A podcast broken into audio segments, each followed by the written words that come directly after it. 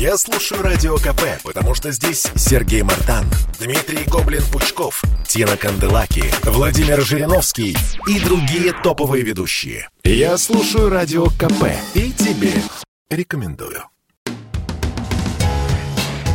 Что будет? Автор рубрики «Главный редактор медиагруппы «Комсомольская правда» Владимир Сунгоркин. 11 сентября исполнилось 20 лет теракту в Нью-Йорке. Какие уроки мы должны вынести из той эпохальной трагедии?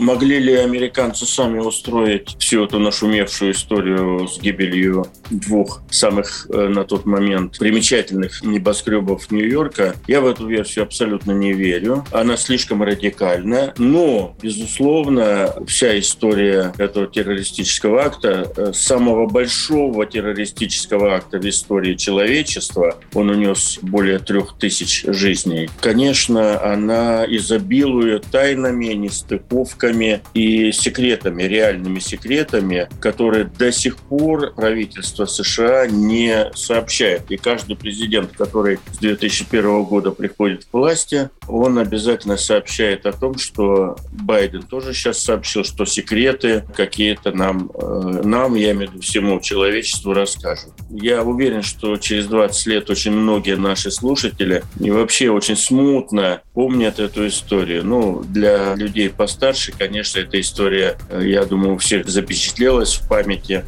Я, например, помню, что в момент взрывов в Москве было около трех часов дня, 3-4 часа. У нас был в гостях Степашин Сергей Вадимович. У меня сидел в кабинете «Комсомольской правде». Телевизор у нас был выключен. Приходит сообщение о том, что какой-то самолет врезался в здание Всемирного торгового центра в Нью-Йорке – мы это восприняли как какую-то просто катастрофу, ну, авария самолета. И не более того. Никто ничего не понимал. Проходит минут 20, сообщается, что второй самолет э, врезался минут через 20.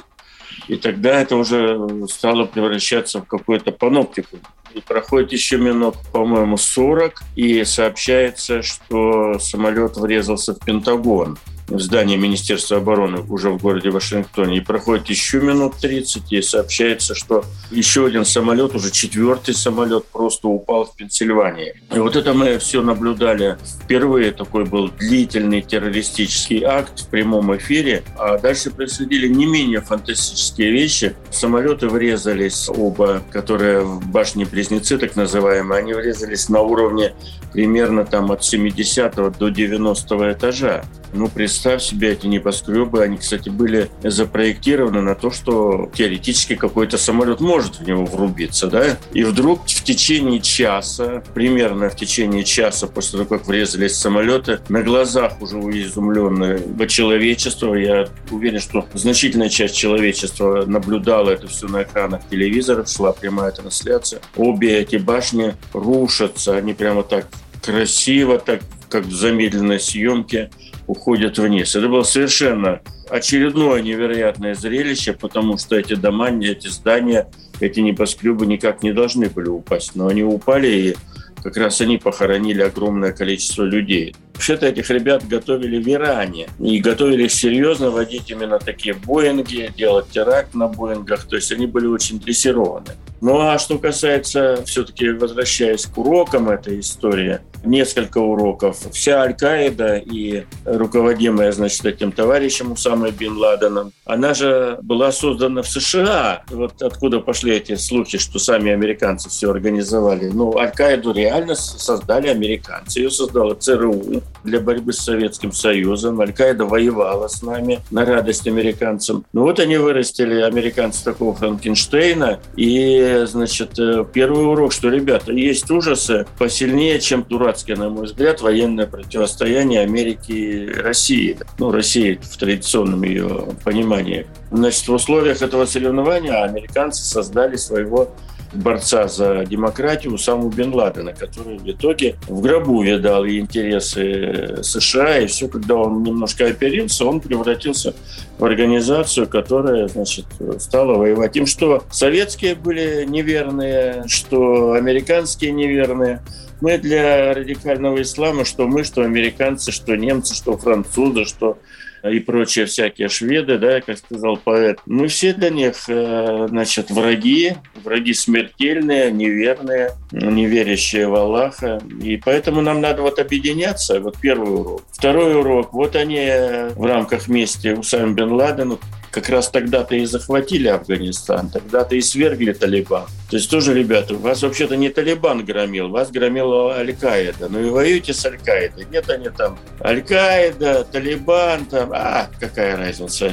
Все они там в чалмах ходят и э, полотенцами какими-то, значит, головы повязывают. И э, залезли туда на 20 лет и проиграли. Да, проиграли, черт знает кому. Второй урок, не лезьте вот так грубо, все-таки воюете с противником, а не э, вот так по площадям, что называется, не, не задумываясь, не приходя в сознание. Третий урок, не, не надо недооценивать противника, как это случилось в предыдущие годы, такого противника, как ислам. Они были все очень образованными людьми, они были из хороших семей, они были из богатых семей, они были с большим опытом жизни в западном мире. Я к тому, что насколько сильна идеология радикального ислама, что к ней надо относиться очень серьезно, и надо нам не делить, как мы сейчас с американцами делим, непонятно что и непонятно зачем. Нужен мощный, скажем так, интернационал по борьбе с радикальным исламом. В том числе и в истории с Афганистаном нам надо было вместе делать. Не надо недооценивать, это очень такая стратегическая глобальная опасность. У нас руки развязаны, и мы договариваемся с Талибаном о том, что, ребят, мы вас уважаем, мы вас признаем, ну,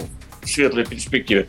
Только давайте попробуем договориться, что вы границу бывшего Советского Союза вы не переходите. Это очень важно. Бывшего Советского Союза. То есть территория, где живет много русских людей между прочим, до сих пор. Территория, которая граничит с Россией. Вот нам не хочется эту заразу все запускать. Договорились, а мы вам чем будем помогать, что-нибудь там пообещаем, что-нибудь сделаем. Мы вас вообще признаем за людей, да, что тоже им нужно. Ну, сейчас победили, нужно, нужно признание. Вот я думаю, мы этим руководствуемся, и слава богу. Не факт, что у нас получится, но, как говорит Ласька, но мы хотя бы попробуем.